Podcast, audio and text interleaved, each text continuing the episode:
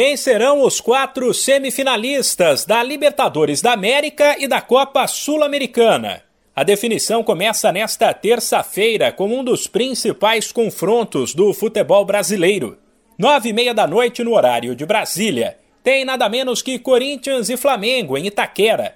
Jogo de ida das quartas de final da Libertadores. O duelo reúne as duas maiores torcidas do país. Já na quarta-feira, no mesmo horário, tem outra briga de gigantes entre Atlético Mineiro e Palmeiras. Equipes que se cruzaram na semifinal do ano passado, quando o Verdão levou a melhor. Também na quarta-feira tem um confronto entre os argentinos Vélez e Tajeres, enquanto na quinta o Atlético Paranaense recebe o Estudiantes da Argentina às nove e meia. Tudo isso pela Libertadores. Já pelas quartas de final da Sul-Americana, o grande duelo será na quarta-feira, às 7h15, entre São Paulo e Ceará, donos das melhores campanhas da competição.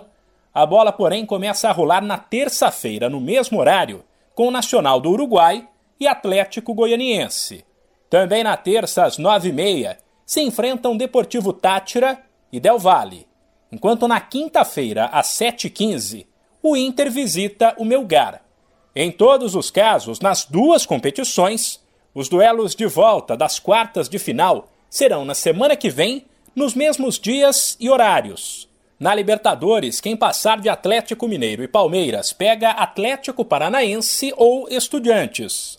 Já o vencedor de Corinthians e Flamengo terá pela frente Vélez ou Tajeres, enquanto na Sul-Americana, uma semifinal será entre quem se classificar de Tátira e Del Valle, Melgar e Inter, e a outra entre quem avançar de São Paulo e Ceará e Nacional e Atlético Goianiense.